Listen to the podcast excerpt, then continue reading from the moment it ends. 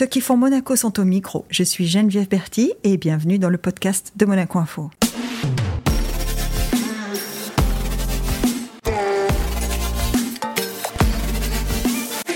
Le monde hospitalier est une affaire de famille pour elle.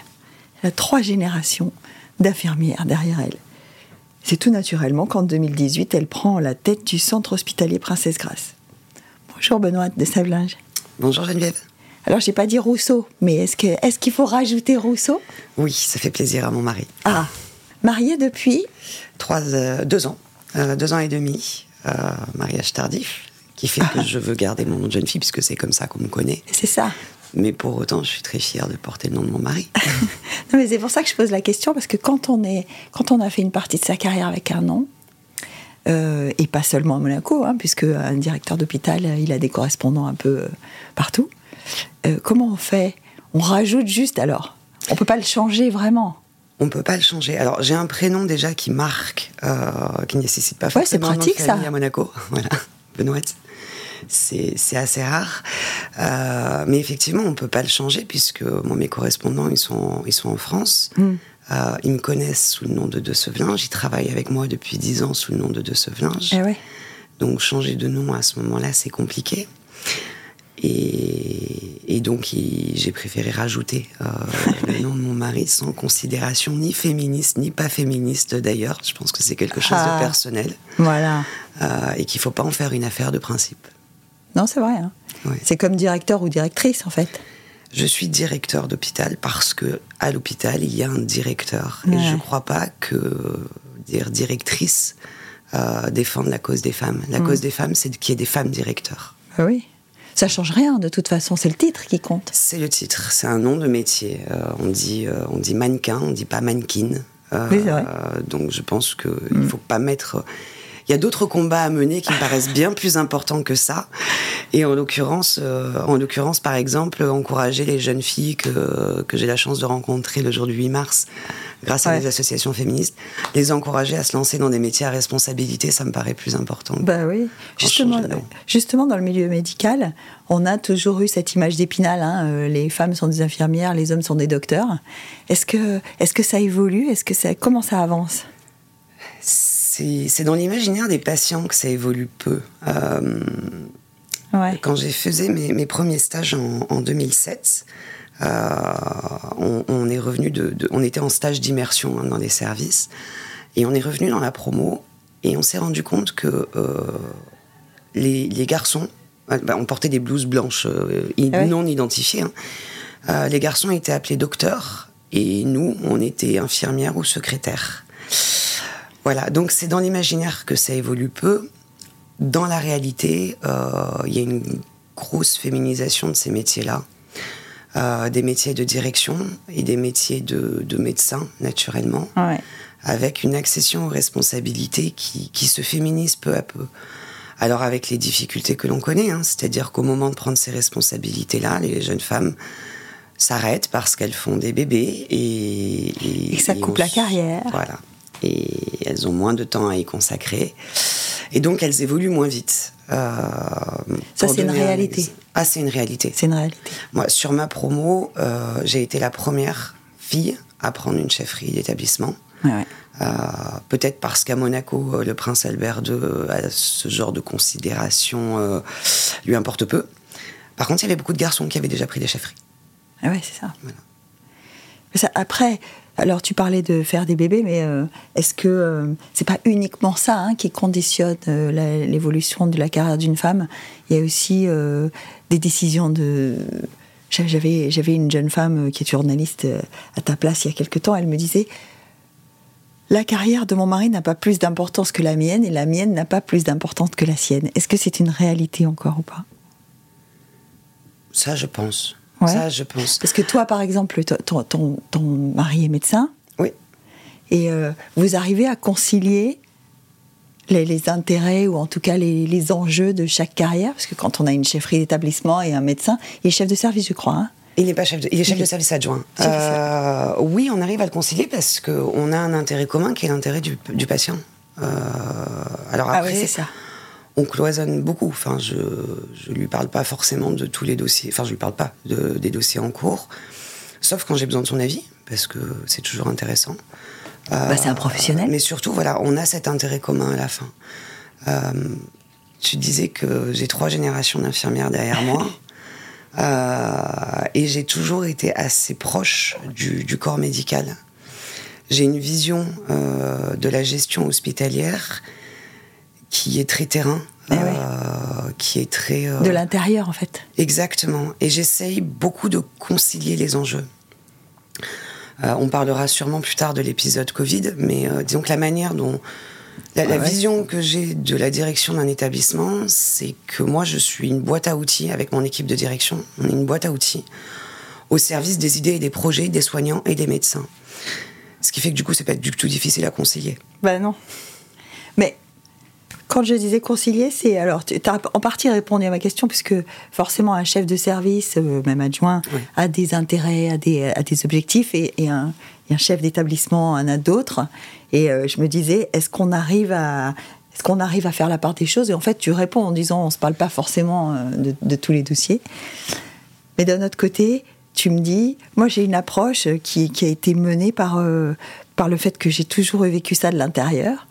Mais pourtant, tu n'es pas médecin, toi. Tu n'as pas choisi cette carrière-là. J'étais pas très, très, très, très bonne en biologie et en physique, faut bien le dire. j'ai pas vraiment eu le choix.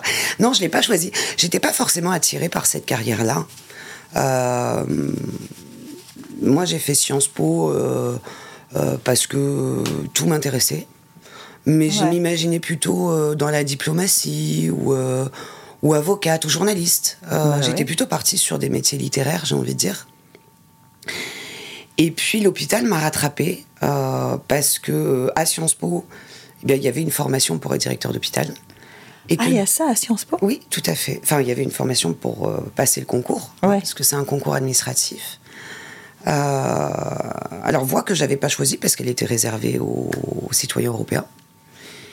Et puis, euh, et puis il y avait un grand monsieur à Monaco qui s'appelait Denis Ravera, qui avait décidé. Euh, qui n'a pas eu Denis dans sa vie à un moment donné pour l'orienter hein? Je ne sais pas, mais en tout cas, euh, moi, il a beaucoup compté puisque ami avec mon père, il a appris quel type d'études je faisais, connaissait un petit peu la, la, fibre hospitalière de ma famille. Et puis il a dit à mon père, écoute, ta fille, ça n'intéresserait pas de devenir directrice d'hôpital un jour directeur Parce que tu sais, ça serait bien qu'on ait des monégasques euh, bah pour avoir une continuité. C'est vrai que c'est un métier où généralement on reste 3 à 5 ans dans un poste, hein, pas plus longtemps. Et, et, le message m'a été passé, je l'ai rencontré, et puis me voilà parti pour. Euh, pour passer le concours. Alors, passer le concours, non pas d'entrée, parce que, encore une fois, il est réservé aux citoyens européens, mais le concours de sortie. Euh, pour, bah, pour valider le fait que j'avais bien le niveau. Et, euh, c'est comme une validation d'acquis en fait. Alors c'est 27 mois de formation, hein, c'est long. Ah oui, c'est long. 27 hein. mois avec. Euh, j'avais déjà un double bac plus 5. Donc. mais dis-moi. mais dis-moi. Ah bah je suis pas prête de prendre ma retraite. Hein.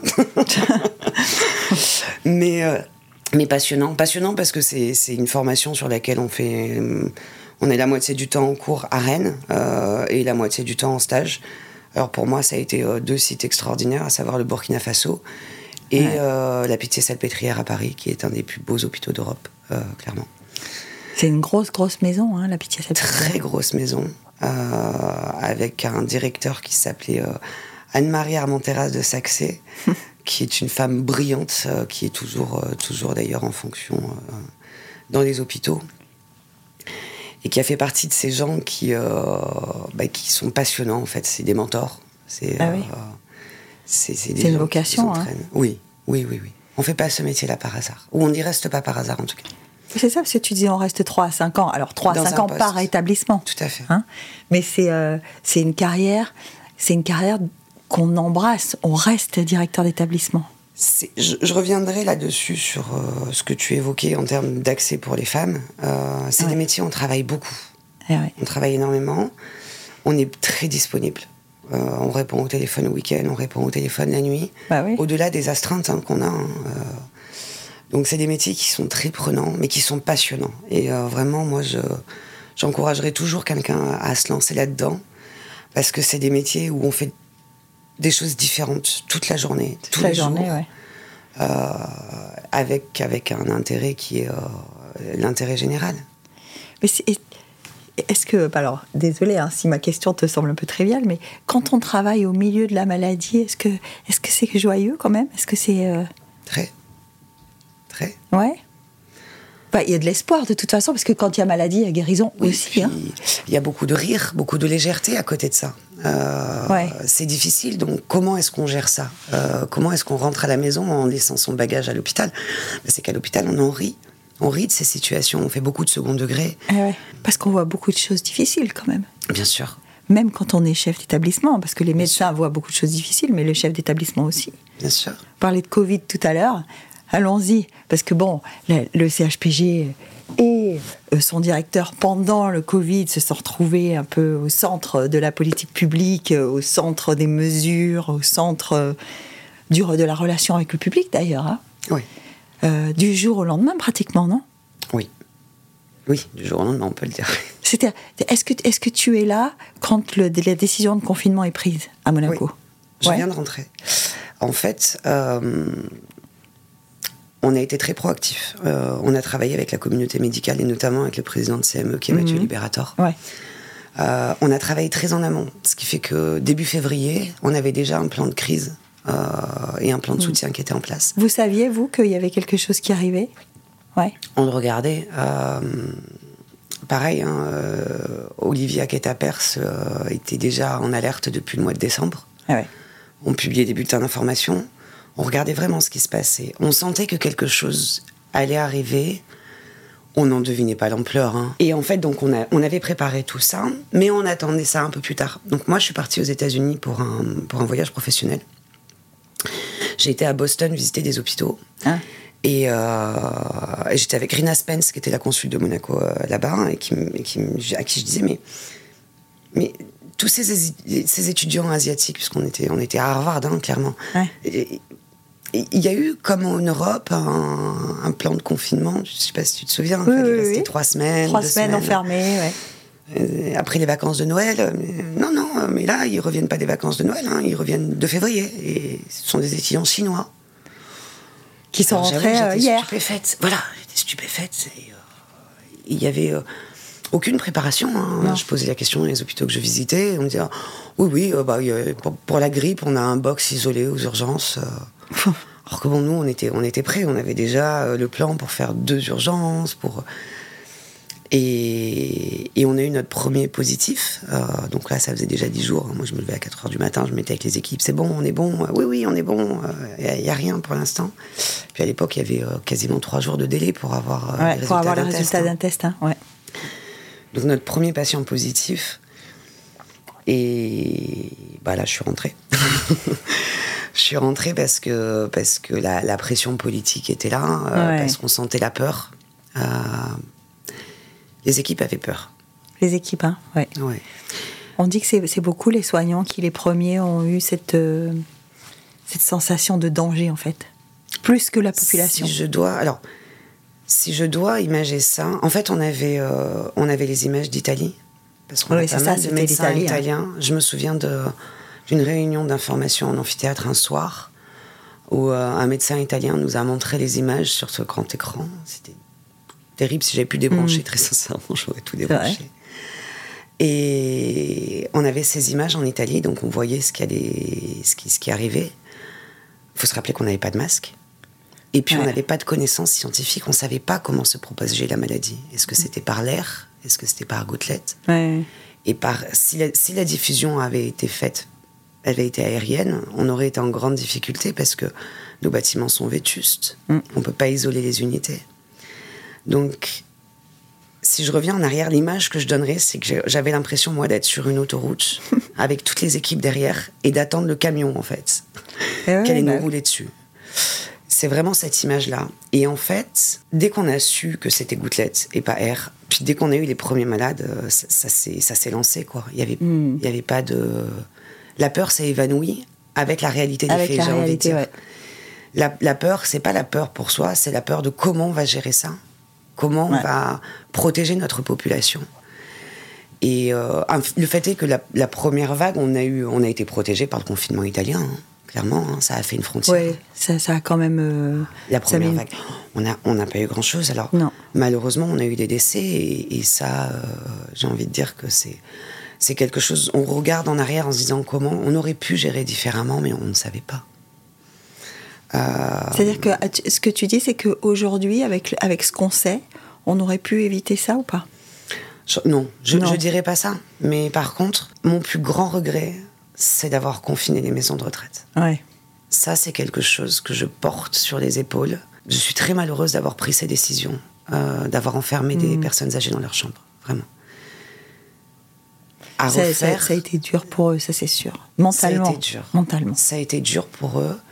Ça a été dur pour nos équipes, parce que c'est compliqué de faire ça. Euh, ça a été dur pour nous.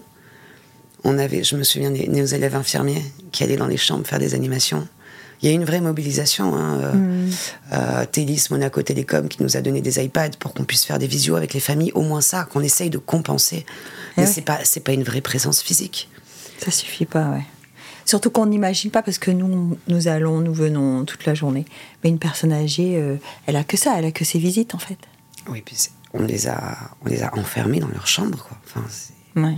Voilà, à refaire, c'est vraiment ça euh, qu'on aurait dû faire autrement. Et en même temps, quand on voit le cataclysme que ça a été dans d'autres maisons de retraite, il y a des maisons de retraite où 80% des résidents sont morts. Mm. En quelques semaines. en quelques semaines, ouais. Mais, mais, mais finalement, enfin, je, voilà, je, crois que, je crois profondément que au moins leur laisser le choix. Si c'était à refaire, je leur laisserais le choix. Oui. C'est-à-dire que ce que tu dis, c'est que à cet âge-là, on prend ses responsabilités euh, et on choisit. Exactement. Exactement. Et c'est pas à moi de choisir pour eux. Oui. Voilà. C'est plutôt ça, si c'était à refaire. Parce que finalement, la personne âgée qui était chez elle, elle a choisi ce qu'elle voulait. Et il y en a beaucoup. On était très surpris euh, parce qu'il y avait beaucoup de personnes âgées. Euh, alors, on n'était pas nombreux hein, à sortir, euh, mais on, est pas mal à avoir travaillé à cette période-là. Et sur la, sur la place du marché. C'est ça, la place du marché. Sur la place du marché. Ils étaient là. Ils étaient là. Nos petits vieux de la condamnée. C'est ça. Bien sûr. C'était incroyable. Hum. Moi, à chaque fois que je traversais la place du marché, j'étais très étonnée par la moyenne d'âge. Je me disais, mais finalement, ils sont plus courageux que nous. Ah oui, oui. Moi, j'avais une de mes voisines, tous les jours, je la croisais. Tous les jours, je, l'ai remonter son sac après. Mais, oui, mais incroyable, hein Enfin, tous les, tous les week-ends, oui. Puis ils, ont fait, ils, ont fait, du, ils ont fait de la résistance avec le masque, ils ont fait de la résistance avec plein de choses. finalement, ils étaient moins affectés moralement que nous. Probablement. Ils ont vécu autre chose aussi dans le ah C'est ça aussi. Nous, c'était notre première. Euh, notre premier drame, hein bien, sûr, bien sûr.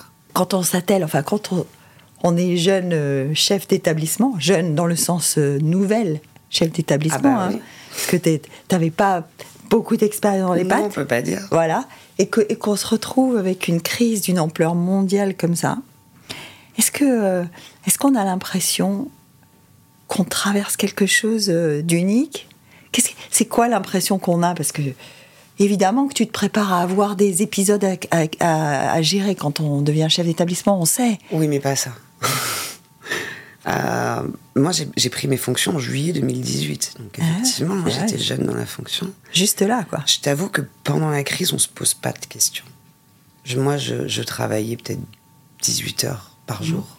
Euh, je bossais à l'hôpital. Quand je rentrais, je me, je me, faisais toutes les conférences de presse françaises en replay parce qu'il fallait se tenir au courant de ce qui se passait, anticiper réfléchir à quelle était la prochaine étape. Donc on se pose pas la question. La sortie de crise a été, euh, bah, moi la sortie de crise d'abord tu te dis bon bah ok je suis faite pour ça.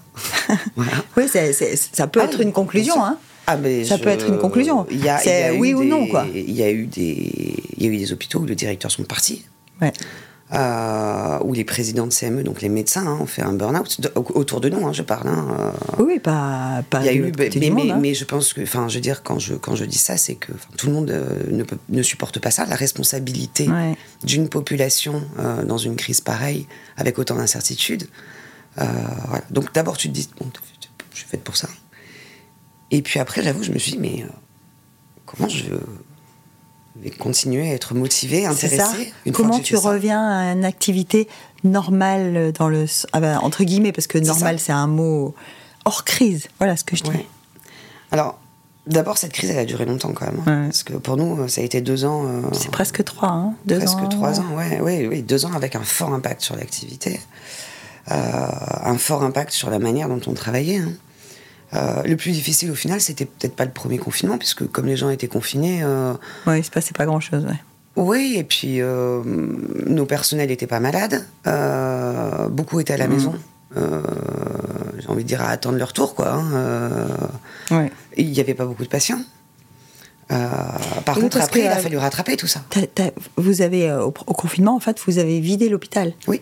C'est-à-dire qu'il n'y avait plus rien d'autre que le Covid. Que des interventions urgentes. Alors, à Monaco, euh, ce qui n'a pas été fait en France, à Monaco, on a continué à prendre en charge le cancer. D'accord. Le truc, c'est qu'au début, on avait peur d'opérer les gens s'ils pouvaient avoir le Covid à ce moment. Ouais, c'est ça. Donc, du coup, on opérait beaucoup moins. Et euh, donc, on faisait l'urgence. Et en fait, très rapidement, on a repris l'activité euh, chirurgicale parce que. C'est pas, pas, tenable, oui. Ben, parce qu'un cancer du sein, ça attend pas non plus, en fait. Mm, mm, mm. Euh, voilà, c'est. Mais, mais petit à enfin voilà, pendant les deux ans et demi, ça a été très troublé. Il y a eu des moments où on a dû fermer les lits parce que nos, personnels étaient malades. Et donc, on n'avait personne pour s'occuper des patients. Donc, euh, donc, il y a eu des choix qui ont été faits. Il y a eu des choix qui ont été extrêmement structurants, qui ont été faits. par exemple, on a arrêté l'esthétique.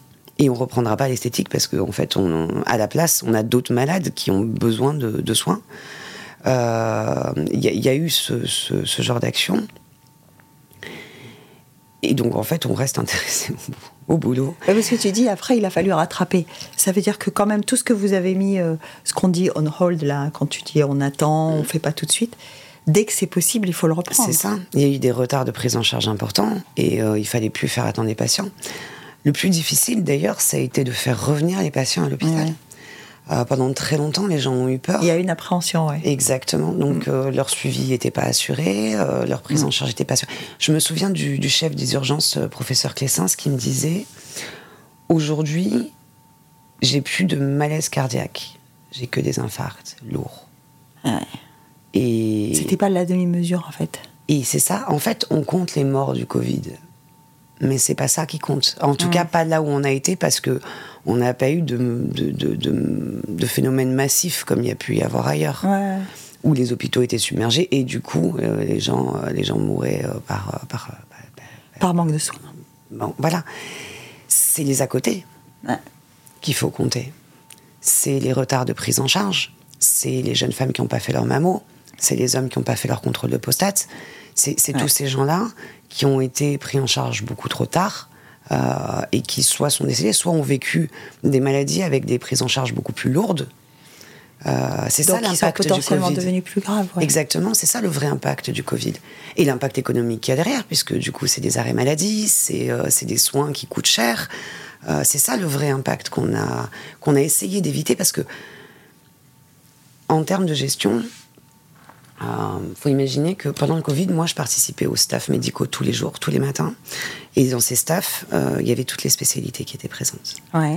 Au-delà de ça, on faisait une à deux réunions par semaine sur la, partie gestion, organisation, euh, anticipation de, ce, qu'on va devoir faire. Et comment est-ce qu'on limite ces effets de bord Et donc, très rapidement, on s'est rendu compte que la Covid était un problème, mais que ce n'était pas le problème majeur et qu'il fallait traiter le reste. Eh c'est les conséquences. Exactement, exactement. Et ça a été des moments où, euh, de partage intellectuel hein, très intéressant. Oui, ouais, parce que là, je t'écoute et je me dis, intellectuellement, c'était quand même un rythme très, très soutenu. Hein. Ah oui, oui, oui. Oui, mais si tu parles de travail, de conférences de presse, de réunions, enfin, c'est tout le temps. Regarde tout le, le résultat. À Monaco, on allait au restaurant quand tout était fermé ailleurs. À Monaco, on avait nos hôtels qui tournaient quand tout était fermé ailleurs. Ah, bien sûr. Et ça, je vais pas dire que c'est que grâce à l'hôpital, mais si l'hôpital avait été géré différemment, et je parle pas de moi, hein, mais du collectif, il aurait été submergé et ça, ça aurait pas été possible. Donc la vie économique à Monaco, elle a tenu. Elle a tenu grâce à ça. Grâce à ça aussi. Donc le résultat a été là, mais ça a été, euh, ça a été hyper stimulant, hyper stimulant. Est-ce que, est que vous avez pris en charge des gens qui n'étaient pas de Monaco? Bien sûr. Alors il y a les communes limitrophes, hein, naturellement. Et puis il y a eu un moment où euh, tous les hôpitaux étaient submergés, y compris le CHU. Oui, parce qu'il me semble qu'à Nice, la situation était terrible. Hein. Oui, mais il n'y a pas eu que l'hôpital. Euh, il y a eu le centre d'appel Covid, euh, le centre de dépistage qui permettait de dépister très rapidement les gens. Et puis, il y a eu les médecins qui allaient chez les patients. Chez les patients, euh, ce dispositif où il y avait des, médecins généralistes et des médecins hospitaliers, il a permis à des gens de ne pas s'aggraver. Il a permis à des gens de rentrer plus vite à la maison, ce qui fait que nous, nos lits, ils n'étaient pas pleins. En plus, euh, dès l'été 2020, hmm. dès que ça s'est calmé, on a créé quatre lits de soins critiques en plus, en disant cette crise, elle va durer. On l'a vu arriver. Et tu vois, c'est tout ce ah travail-là collectivement euh, de, euh, de réflexion sur qu'est-ce qui va nous arriver après et comment on anticipe. D'anticipation. Ce travail d'anticipation, il a permis de gérer au mieux. Évidemment, il y a eu l'expertise de nos médecins. Voilà, je vais, je vais me vanter, mais on a des super médecins dans cet hôpital. Bah oui, oui, bah, le résultat est là. Parce que la plus belle, euh, plus belle preuve que tu donnes, c'est. Euh, et c'est vrai que ça fait partie. Euh, d'une, pas d'une certaine fierté, mais en tout cas d'un certain privilège qu'on a eu le, sentiment d'avoir à ce moment-là, c'est que rien n'était fermé en fait complètement chez nous. C'est ça. T'allais au resto, et en plus tu prenais les patients du CHU qui étaient submergés. Ouais. on sauvait des vies en plus. Tu vois, c'était parce qu'en plus du coup on prenait les patients les plus jeunes parce que bah, bah euh, on pouvait les, les, les, les soigner, de manière plus intense. Bah ouais. Est-ce que toi, à un moment donné, pendant toute cette crise, ce que tu pas dit, tu, tu l'as eu le Covid pendant cette période ou pas? Oui. Oui? Ah oui, j'en ai, j'y suis passé, euh, j'y suis passé trois fois, quatre fois, trois fois. Trois fois? trois fois Mais bon, alors mon premier Covid, c'est le 25 décembre 2020, un joli cadeau ah bah de Noël. ah bah Le deuxième, ça devait être autour du 3 janvier 2021. Euh, et, puis j'en ai refait un autre à la suite, mais, euh, mais des Covid pas graves, j'ai envie de dire. il n'y a pas eu un moment dans toute cette période où euh, toi, personnellement, tu as eu une crainte pour toi? Non. Non? Non. Non, mais non parce que non parce qu'en fait il y a l'intensité, l'intensité de, de, la mission ouais, prendre dessus. Voilà. C'est pour ça que tu, te dis à la fin tu ouais tu te dis bah, je suis faite pour ça. Oui, parce que tu surmontes. Euh... Je me suis pas posé la question. Non. Et toute ton équipe resserrée autour de toi. Alors combien vous étiez euh, Parce que bon, j'imagine il y a tous les docteurs, tous les médecins, etc. Mais il y a, la chef d'établissement, elle a, elle a une, équipe resserrée autour d'elle. Combien vous étiez? Bah, L'équipe de direction, hein, c'est 8 personnes. Ah, c'est pas beaucoup, hein, 8 hein? Non, non, non, non, non, pour 2700 agents, euh, non, non c'est pas beaucoup, hein. chose. Et puis, euh, on va dire l'équipe médicale, euh, très resserrée, euh, on rajoute 10 personnes. Et, médico-soignantes, hein, et les cadres de santé. On a des cadres de santé qui ont été extraordinaires. Extraordinaires.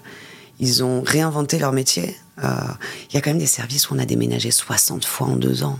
60 fois. 60 fois en deux ans, ça semble. Le chiffre est. Oui. Les, les, les, soignants se sont retrouvés à, à changer d'horaire du jour au lendemain avec l'organisation personnelle qu'il y a derrière, hein, euh, sachant que bah, nos soignants, Eux aussi, ils, ont des familles. Hein. Hein. et voilà, et puis ils habitent pas à Monaco, donc ils ont le trajet à faire. Euh, il y a eu une réactivité dingue, euh, mais qui derrière a insufflé une dynamique dans l'hôpital, qui est, moi j'en suis très satisfaite. Enfin vraiment, quand tu vas à l'hôpital, il y a des sourires partout, il y a plein de projets qui se développent, mais ça vient de là aussi. Les cadres se sont autonomisés, ils ont pris des initiatives il continue maintenant. Comme quoi une grosse crise peut être aussi euh, constructive, constructive euh, génératrice d'opportunités. La destruction euh, créatrice. oui, ouais, ouais. Bon, je sais pas si on peut souhaiter non. Hein, d'en revivre des comme ça, mais non, mais ça, enfin, en tout cas, au CHPG, moi en tant que directeur, ça m'a permis d'exprimer ce que je voulais, à savoir travailler sur l'intelligence collective, casser les hiérarchies. Ouais. Euh, et encore une fois. Faire du transversal, en fait. Ouais, et puis encore une fois, moi, je me considère comme une boîte à outils. Après, je donne une ligne, mais cette ligne, je la, je la construis avec les médecins, avec les cadres, euh, avec le gouvernement, bien, bien évidemment. Hein, on a une tutelle, hein, on n'est pas, euh, on n'est pas tout seul. Mais c'est ça, hein, c'est ça que qu'on a découvert tous. Et quand je dis on, c'est nous, ceux qui ne sommes pas dans ce milieu-là ce qu'on a découvert, c'est euh, cette articulation entre le médical et le non médical, en mm. fait, hein, de, et, qui, et qui nous a beaucoup surpris parce que c'est ce que je disais au début. On n'a pas besoin d'être médecin pour diriger un hôpital, en fait. Non. Mais je pense qu'il faut être à l'écoute, mais il faut pas l'être. Parce que, alors d'abord, euh, il n'y a, a, plus suffisamment de médecins, on sait tous, hein, il y a une pénurie, donc... Il euh, ne faut pas enlever les médecins aux médecins. Voilà, voilà, voilà, voilà. Ils sont quand même bien plus précieux auprès des, patients que dans un bureau. Et puis moi, j'ai été formée à la gestion. Hmm. Je gère un hôpital, je pourrais gérer une entreprise, tu vois. C'est mon métier, c'est mon cœur de métier. Donc je serai meilleur qu'un médecin à gérer, forcément. C'est ça. Parce que lui, il a été formé à autre chose. Donc je pense qu'il faut capitaliser sur les compétences de chacun et par contre, effectivement, avoir en permanence un lien, euh, une coordination, une communication euh, qui permettent d'allier les intérêts des deux et d'arriver à l'intérêt général. Parce que tu dis, je donne une impulsion, mais c'est pas moi qui décide. Alors c'est qui qui décide dans ces moments-là? Parce que tu parles du collectif, mais c'est parce qu'il y a eu cette polémique pendant le début de la crise du Covid où les gens disaient en fait c'est les médecins qui commandent maintenant, c'est eux qui nous disent euh, s'il faut lever le bras ou s'il faut pas le lever, euh, s'il faut sortir, s'il faut pas sortir.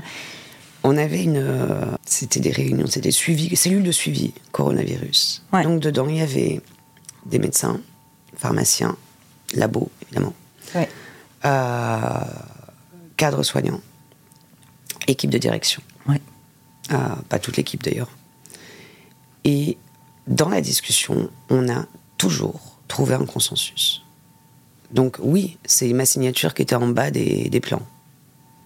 Ouais. Mais on l'a toujours, on a, on a co-construit en permanence. C'est une décision collective, de toute façon. Totalement.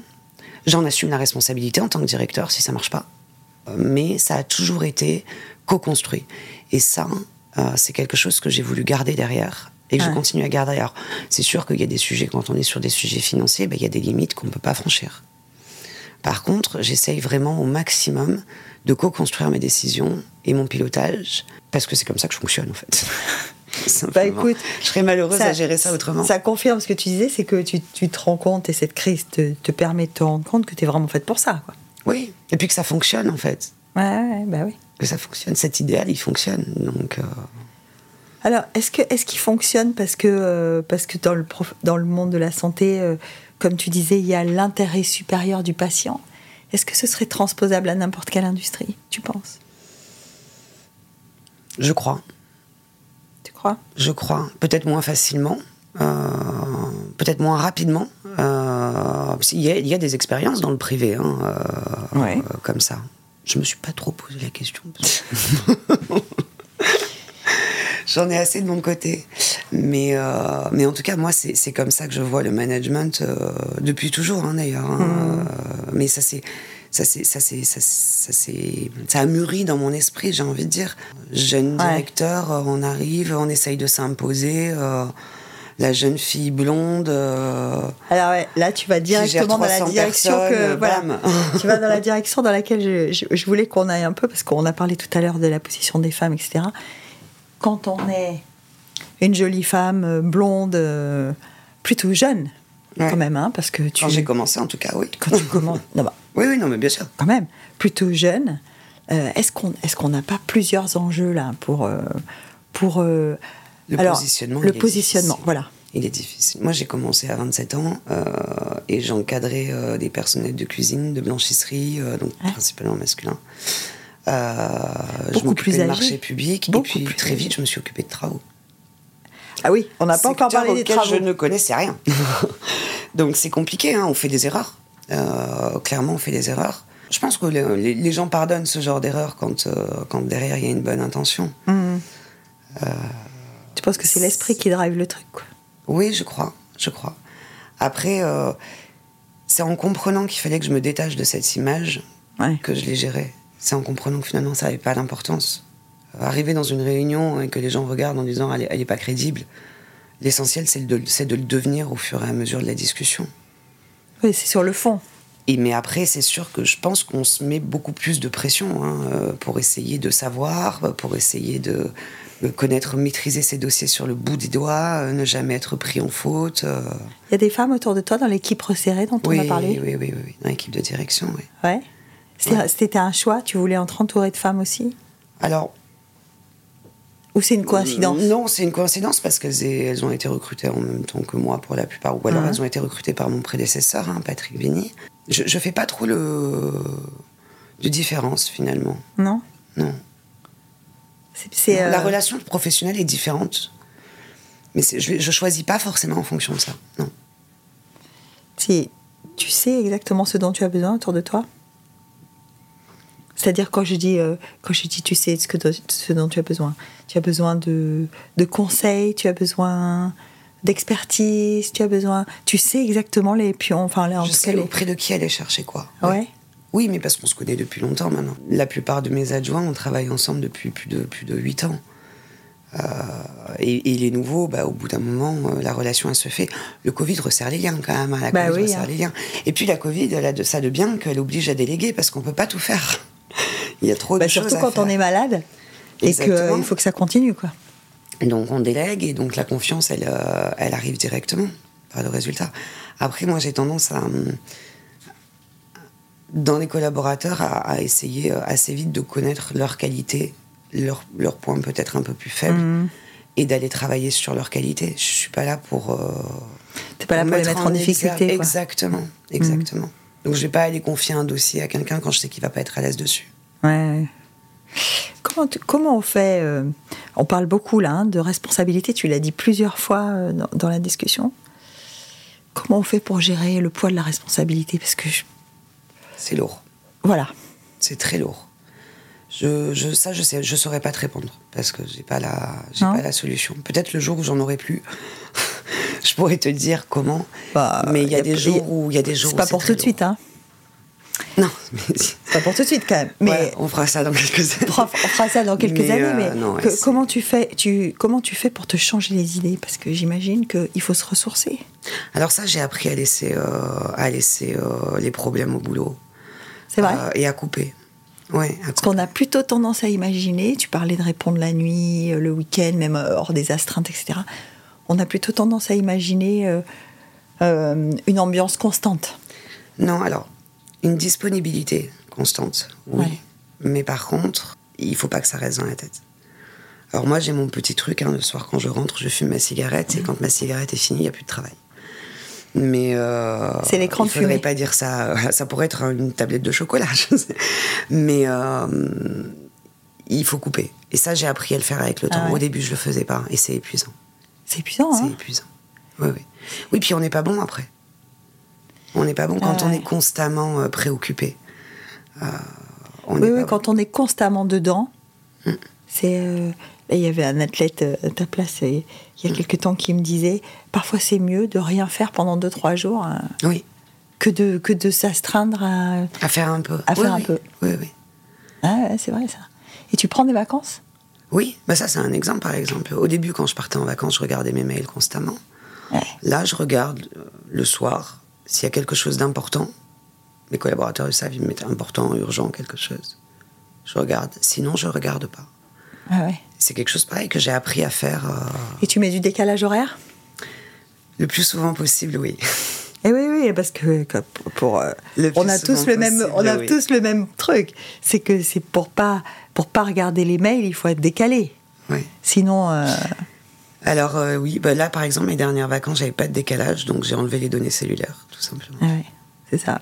Et le soir je les remettais euh, ou ouais, une demi-heure euh, parce que je préfère aussi euh, gérer le, les problèmes au moment où ils arrivent plutôt Ouais. qu'attendre et laisser pourrir la situation. Oui, oui, mais enfin, tu disais, euh, tu disais, j'arrive à, à déléguer. Oui. Ma question, ma question, c'est, tu coupes les données cellulaires et il n'y a pas une petite voix au fond de toi qui se dit, euh, ça Non. va. Non. Non non j'ai confiance en mes adjoints. Puis quand je pars les autorités sont au courant, euh, Ouais. ils savent qui me remplace donc euh, donc non non ça non. Bon, et puis quand on, j'imagine hein, que quand on a vécu le Covid euh, ou la Covid, on se dit euh, bon, ça va pas être pire, quoi. Non? Ça peut difficilement l'être mais ça, tu, tu disais, on se préparait, donc ça veut dire que quand on est dans ce milieu-là, on a quand même une veille. On a des informations qui viennent avant Oui. que le public soit au courant. Oui, mais tu sais, à Monaco, le, le- le plus gros risque, c'est euh, bah, sur un événement, par exemple, un mouvement de foule. Ouais. Euh, ou un accident dans un Ouais. tunnel, un carambolage dans un tunnel. Ça, on peut pas l'anticiper. Bien sûr, on a des plans de crise et bien sûr, on, on, Mm. on a travaillé avec les pompiers, avec la sûreté, euh, avec le CHU, avec le SAMU. sur ce qui serait fait dans, ce, dans cette hypothèse-là. Mais j'ai envie de dire, j'aurais moins, je serais moins anxieuse par rapport à une pandémie comme ça qui est anticipable qu'à quelque chose de, de, massif. De massif, ouais. Hmm. Quoique dans ces cas-là, malheureusement, il n'y a pas grand-chose à faire. Hein. Et alors, ça en est où euh, La profession en général, la profession de santé, ça en est où? Parce qu'on entend beaucoup de choses, et notamment la Covid a permis de mettre en lumière une certaine détresse. Hein, de, euh, alors, certainement pas seulement à Monaco, mais en général, des, personnels soignants, de leurs conditions de travail. Est-ce que, tu disais, il y a de moins en moins de, de médecins, est-ce qu'il y a un problème de vocation? Est-ce que oui, c'est compliqué. Alors, je, ferai vraiment la différence entre Monaco et le reste du monde là-dessus. Hein. mais euh, donc, globalement, il y a eu des revalorisations salariales, enfin, alléluia. Il euh, faut savoir que les salaires des fonctionnaires hospitaliers français étaient bloqués depuis 10 ans.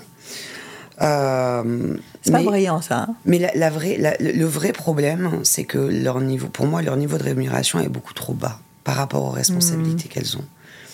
Une aide-soignante, elle est un peu plus que le SMIC en France. Une aide-soignante, c'est quelqu'un qui fait des soins euh, extrêmement essentiels. La toilette quand on ne peut pas se laver. Qu'est-ce qu'il y a de plus essentiel qu'être propre?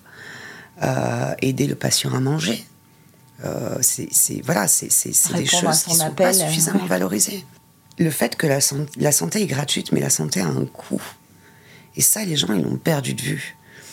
J'ai eu une annulation l'année dernière une femme qui devait être opérée, euh, alors de quelque chose de pas urgent, hein, mais euh, donc euh, c'est la mobilisation du chirurgien, de l'anesthésiste, du, des infirmières de bloc opératoire, la réservation d'un lit. Ben, elle n'est pas venue parce que tu comprends, elle ne pouvait pas changer son soin au spa que je ne nommerai pas. Elle ne pouvait pas changer la date. Alors quand même, hein, il y a des priorités dans la vie. Ah voilà. Et ça, malheureusement, euh, c'est le poison du système de santé en France. Et à Monaco, c'est pareil pour ça. À côté de ça, euh, c'est des métiers qui sont passionnants. Et euh, aujourd'hui, on, essaye vraiment de, de, de recevoir et de, faire découvrir ces métiers-là aux jeunes. Donc, par exemple, avant, on ne prenait pas les élèves ni de collège ni de lycée en stage dès mhm. qu'ils étaient mineurs, en fait. Maintenant, on les prend. On les prend. on a fait assister une, une petite de 15 ans à un accouchement l'année dernière. Oh, on les prend pour leur montrer. Mais oui, mais parce qu'ils peuvent tout voir en fait. Il suffit de le faire avec bienveillance, en accompagnant. Pas l'amener dans un, dans un truc, euh, euh, une boucherie. Hein, euh. ah, il faut y aller doucement. Mais, mais, mais, de leur faire découvrir ces métiers-là parce que d'abord, il y aura toujours du boulot. J'ai envie de dire hein, de manière très terre à terre. Mais surtout, c'est passionnant. encore une fois, quand on a cette vocation-là, on peut être sûr toute sa vie de rentrer à la maison satisfait. Et c'est vrai que quand on est jeune, on ne pense pas forcément à l'importance de la satisfaction au travail. Hum. Mais très rapidement, c'est quand on n'est pas satisfait qu'on se rend compte à quel point c'est important. Mais oui, oui, mais parce que tu mets aussi le doigt sur. Euh, sur alors, on va pas refaire le monde ici, mais tu mets aussi le doigt sur un élément important, c'est euh, la rémunération. C'est-à-dire que c'est que les, nos jeunes ont en tête le fait que ça paye pas, quoi. et que, euh, ok, on peut être satisfait de ce qu'on fait, mais enfin, si on n'a pas d'argent pour partir en vacances ou pour acheter des vélos pour Noël, euh, tu vois, c'est ça le truc.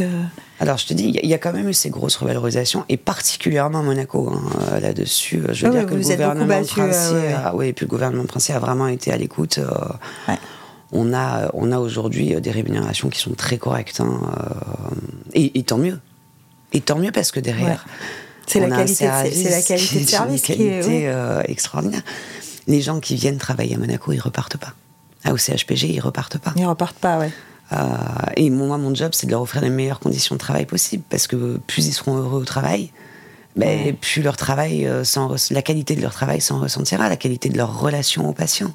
Là, euh, en plus, toi, tu gères en même temps euh, les travaux du nouvel. Enfin, gère. tu, participes très activement à la gestion euh, des travaux du nouvel hôpital. Alors, on a l'impression, et pardon, hein, on a l'impression que c'est un peu un serpent de mer, ce truc. Hein. On a l'impression que ça termine jamais, quoi. Écoute, premier coup de pioche en 2015, donc ça commence à faire. Et là, on est au premier étage hein, qui est en train de se construire enfin premier étage, premier étage au-dessus du double étage du, rez-de-chaussée. c'est un, un, un, établissement qui va, enfin un bâtiment qui va être extraordinaire. On va avoir euh, quelque chose de, de sublime, un outil de travail ultra performant. Mm-hmm. Euh, mais il y, a eu des choix politiques euh, par le passé qu'il faut assumer. On a choisi de reconstruire sur site. alors quand je dis choix, c'est des choix limités, hein, de kilomètres carrés. Hein, mais nulle part en Europe on reconstruit sur site. Ou alors on est dans des plaines. Euh, là où il y a des terrains hyper grands. Donc déjà la reconstruction sur site, ça veut dire que ben euh, tu dois phaser ton projet puisque tu dois remplacer euh, les services bah qui vont devoir ressortir. Et puis c'est un terrain, on le sait, hein, c'est un terrain débouli, c'est un terrain, qui est difficile. On a des normes sismiques incroyables. Si demain il y a un tremblement de terre, il faut bien que l'hôpital tienne. C'est ça. Tu vois? Puis on est au milieu d'un quartier résidentiel dans lequel il y a beaucoup de monde voilà. Hein. Il y a une seule route pour atteindre l'hôpital, donc il était hors de question de la couper ou de la mettre en sens unique, ce qui aurait facilité la tâche, hein, euh, clairement. Euh, on a dû interrompre à plusieurs reprises le chantier parce que les nuisances étaient trop importantes euh, et que ça nous empêchait de travailler correctement. Donc il a fallu derrière que l'entreprise, les architectes trouvent d'autres solutions. D'autres solutions. Donc, donc une grande complexité. moi, je crois qu'il faut être patient. Maintenant, on est à trois ans de la livraison. Même pas, hein, puisque c'est du début, 2026. Début 2026, oui. Alors, je le dis, il, peut y avoir un décalage, et sur un projet de cette ampleur, c'est quelque chose de normal, parce que quand on va ouvrir, euh, quand on va être dans les locaux finalisés, ben, il y a tellement d'évolutions hein, dans la, santé, dans la, médecine, qu'il faudra s'adapter. mais derrière, c'est un vrai investissement pour Monaco qui en vaut la peine. J'entends coup faramineux. Oui, mais ne serait-ce qu'en mettant l'inflation sur un projet qui dure aussi longtemps, euh, on double au bout d'un moment. Euh, la fin du projet, c'est 2032. 2015-2032. Oui, et puis est-ce que, est que vraiment. Euh, alors, j'entends moi aussi un coup faramineux, mais est-ce que vraiment notre santé a un prix? C'est ça. C'est ça. C'est la question Elle a un coût et on doit l'assumer. Et, et, puis, ce, ce prix-là, moi, je suis convaincue que on a des moyens aujourd'hui euh, de l'amortir. Mmh. Alors, on n'ira pas sur le nouveau bâtiment, mais euh, il y a des moyens pour l'amortir. Donc, euh, s'il y a bien une dépense à faire, je dirais que c'est probablement celle-là. Après, je ne suis pas très objective forcément sur le sujet. Est-ce que tu dirais que c'est. Alors, on a parlé de la Covid qui était quand même un des gros dossiers de, de, de ton mandat. Mm. Est-ce que le, est-ce que le nouveau, euh, le nouvel hôpital, c'est un gros dossier aussi? Ah mais. Euh, Parce qu'il y a, y a, moi j'ai il y a eu pas mal de choses quand même. Hein. Tu as, quand même fait pas mal de choses. C'est pas, c'est pas le premier projet que tu, que tu prends à bras le corps, hein, mais. Euh, non, mais j'étais à la, à la naissance. J'étais même, j'étais même à, l'abandon du projet Raymond Vasconi. Ah Donc, je suis sur ce projet depuis sa gestation. Et, donc, je suis la seule personne, pour le coup, à avoir l'historique complet, complet de ce projet. Évidemment, c'est le projet de ma vie, clairement. Il n'y aura pas de choses de cette ampleur. Euh, voilà. En tout cas, en tant que directeur d'hôpital. Oui, bien sûr, bien sûr, bien sûr, de ma vie professionnelle en tant que directeur d'hôpital. Et finalement, ce que j'ai pu faire avant, euh, ça a été un petit peu des galops d'essai. Euh, il y a eu l'aménagement de la Quétudine, il y a eu l'ouverture euh, du centre René 3. Du centre René 3, oui. Il y a eu le Qui était quand même un gros, gros événement. Hein. Oui, oui, bien sûr. Dont on a fêté les 10 ans cette année, l'anniversaire, la décennie. Euh, c'était, c'était, et puis pour Monaco, c'était le centre René 3. Aujourd'hui, on se rend pas compte en fait ce que ça a apporté. Euh, une unité Alzheimer complète pour prendre en charge tous les patients qui ont des troubles cognitifs, les aider à se réguler et à rentrer chez eux aussi. Euh, une unité de court séjour, une unité de réadaptation, euh, les unités de long séjour.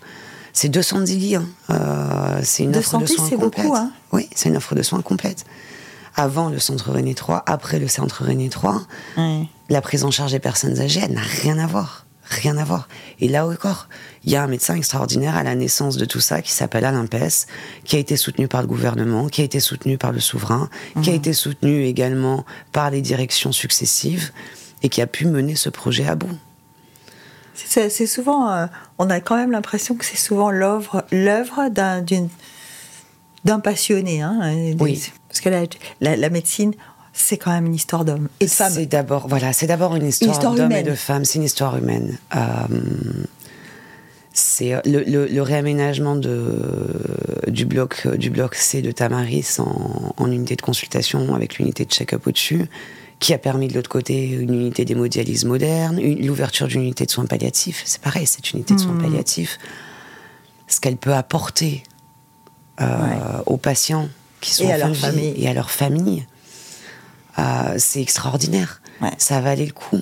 Et tout ça, ça s'est construit, ça s'est co-construit petit à petit. On se dit, ah, mais si on a ça, on peut mettre ça en place, et là, ça dégage de la place pour faire ça. C'est des discussions, c'est des échanges, euh, c'est de l'imagination, euh, c'est du collectif. C'est pas une personne qui peut décider de ça. Mais qu'est-ce qui est, quelle, quelle barrière on a en face de soi quand on réfléchit à tout ça? Parce que quand je t'écoute, moi, je me dis, c'est très créatif tout ça. C'est, euh, c'est, euh, on déménage 60 fois en deux ans, euh, on choisit de mettre ça là et de mettre ça. Est-ce que, est-ce qu'on a des barrières à un moment donné? C'est quoi la limite? Tu parlais tout à l'heure de, de, de, considérations financières. Est-ce que ce sont les seules barrières? Non, non, non. Bah, aujourd'hui, il y, a une, y a une autorité de tutelle qui est le gouvernement princier mmh. et, et, qui donne une ligne. C'est vrai qu'en période de crise, euh, non, on avait les mains complètement libres. On était. Euh, C'était le quoi qu'il en coûte à Monaco aussi? Oui. Ouais. Oui, je dois dire que pour le coup, euh, jamais, jamais on m'a opposé une ligne financière. On nous a fait remarquer les, dépenses. Hein. Forcément. et on s'en est justifié. Non, mais totalement. Enfin, on s'en est justifié. Et à comparer, on a dépensé moins que les hôpitaux français. Donc, j'ai pas de. Mmh. J'ai aucune. comment dire aucun regret en la matière. Mais c'est vrai qu'en termes d'organisation et en termes de priorité, le gouvernement princier nous a laissé toute autonomie. À juste titre d'ailleurs, et je pense que ça a été réussi des deux côtés du coup. Euh, on n'a jamais eu de ligne directrice donnée, si ce n'est sur des politiques euh, plus nationales, par exemple la vaccination. Euh, ah oui, c'est vrai. Mais, mais sinon, on, on, a eu les mains totalement libres. Là maintenant, c'est plus le cas, on n'est plus dans la crise. Donc le gouvernement a son mot à dire dans, euh, bah, dans la politique de santé qu'il souhaite avoir et dont le CHPG est forcément euh, responsable à 80%, euh, je vais dire 70%. Mais c'est quand même la plus grosse partie. Hein. Le CHPG, c'est aussi le Centre René 3, c'est la Quétudine et c'est le Cap Fleury. Mmh. Est-ce que, est -ce que tu dirais que l'offre de santé de Monaco euh, est concentré au CHPG C'est ça que tu es en train de me dire? Non, mais qu'on en a la plus grosse partie, oui, bien sûr. C'est des chiffres. Hein. Euh, oui, c'est ça. Voilà. Ça n'empêche pas que euh, le, le, le, CCM soit un partenaire essentiel. Et puis d'ailleurs, on ne fait pas la même activité. Hein. La chirurgie cardiaque, c'est là-bas, c'est pas chez nous. L'IM2S prend en charge de très nombreux patients. Et puis la médecine de ville a son rôle.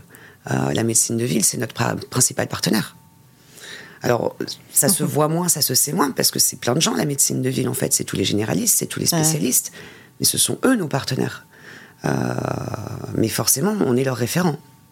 Oui, oui, oui c'est un tissu assez, euh, assez. qui se tisse assez étroitement, quand même. Hein. Énormément énormément. Et plus on travaillera ensemble, et mieux les patients seront pris en charge sur Monaco. Dans l'imaginaire, euh, on imagine que l'hôpital public va être en concurrence avec la médecine libérale de ville. Oui, c'est un peu ça. Or, c'est pas le cas, et ça l'est encore moins dans le contexte qu'on a aujourd'hui, à savoir une démographie médicale qui est en pénurie. C'est quoi Ce serait quoi la solution euh, pour toi? Alors, tu dis, il faut faire venir les jeunes euh, le plus rapidement possible, il faut leur faire sentir ce que ça fait d'aider les autres euh, et de consacrer sa vie à ça. On revalorise les salaires. Euh, est-ce qu'il y a d'autres euh, est-ce qu'il y a d'autres recettes? Oui, bien sûr. Il y a l'intelligence artificielle, par exemple. Ah. L'intelligence artificielle ne remplace pas le médecin, mais elle peut lui permettre de ne pas effectuer des tâches ou d'aller plus vite. Je vais prendre par exemple la pathologie. Euh, L'anapath, c'est une spécialité assez méconnue. Hein. Mmh. Dans un laboratoire, puis tu analyses un organe, un morceau d'organe, hein, pour être exact, pour voir s'il y a des cellules cancéreuses dedans. Donc c'est quelque chose qui antérieurement se faisait au microscope, euh, avec l'œil du médecin qui a cherché pendant très longtemps. Aujourd'hui, on a tout numérisé. C'est-à-dire qu'on numérise euh, la lame, donc avec le, mhm. morceau euh, d'organe, et on a un logiciel d'intelligence artificielle qui va intervenir en disant hop, hop, hop, hop, cette zone-là, elle est douteuse. D'accord. Donc, C'est du temps de gagner. Le médecin va gagner énormément de temps. Pareil sur l'imagerie médicale, c'est la même chose. Euh, l'intelligence artificielle va dire hop, tac, il y a un truc là. Ou elle va dire bah, j'ai, euh, mettons, 40 examens à interpréter. Bah, elle trie les examens en disant hop, ceux-là, c'est les, ceux à regarder le plus vite. Soit parce qu'ils euh, font une interprétation la plus rapide possible, soit parce qu'ils sont douteux. Donc tout ça, ça fait gagner du temps aux médecins. Euh, ça remplacera pas les médecins. Mais en leur faisant gagner du temps. Ça leur enlève un peu de pénibilité, c'est ça que tu dis? Exactement. Et puis c'est du temps qu'ils vont pouvoir passer avec le patient. Et ce temps-là, il est précieux. Mmh. Euh, à Monaco, le, sujet de la démographie médicale, il se pose uniquement sur les spécialités qui sont vraiment en crise en France. Parce qu'on a de meilleures conditions de travail et parce qu'on a de meilleures rémunérations. Et puis, euh, par exemple, en pédiatrie, effectivement, la pédiatrie, c'est un sujet. Mais à comparer à d'autres établissements, on est moins en difficulté. Ah J'étais en train de me dire, est-ce que, euh, est que le fait qu'on ait une taille, parce qu'on parlait du nouvel hôpital qui sera beaucoup plus grand que l'actuel, enfin beaucoup, il sera plus grand déjà. Hein. Alors finalement, non. Il y aura plus de mètres carrés on va arrêter de se marcher dessus nous mutuellement, hein, parce que quand tu vas dans les bureaux, c'est quand même compliqué. Euh, mais il y a le même nombre de lits. Donc c'est pas beaucoup plus grand. Pas beaucoup plus grand. Plus les plateaux techniques sont plus grands, par exemple. Vous avez plus d'espace. Oui. C'est ça que tu dis. Oui, oui. Est-ce que, est que le fait d'avoir une taille, euh, ce qu'on dit toujours à hein, Monaco, euh, le modèle social de Monaco fonctionne parce que c'est sa taille, etc. Est-ce que c'est applicable à, notre système de santé? Et c'est là où il faut être très prudent. Euh, au CHPG, il y a une vraie culture, entre guillemets, d'entreprise. Les gens appartiennent au CHPG. Il y a une appartenance, il y a une famille. Souvent, je parle de la famille hospitalière. Euh, et ça, il faut le préserver. Donc, on a déjà vécu avec le centre René 3, parce que c'est quand même 300 personnes de plus hein, qui sont arrivées. Ouais, ça fait une grosse greffe. Hein. Ça fait une grosse greffe, oui. Euh, donc il va falloir, il va falloir le préserver, il va falloir s'attacher à le préserver. Alors comment? Ben, en ayant des activités euh, avec euh, l'association du personnel qui a fêté ses 50 ans quant elle cette année, donc grosse grosse période d'anniversaire. avec nous, ce qu'on peut proposer, hein, mhm. mais oui, il va falloir s'attacher à, conserver tout ça. Et oui, parce qu'on dit toujours le, le plus, c'est pas forcément le meilleur ami du bien. Ah, non. non, puis au CHPG, il y avait une tradition de famille hospitalière. Moi, avec mes mm. trois générations d'infirmières au, eh CHPG, au CHPG, j'étais pas une exception.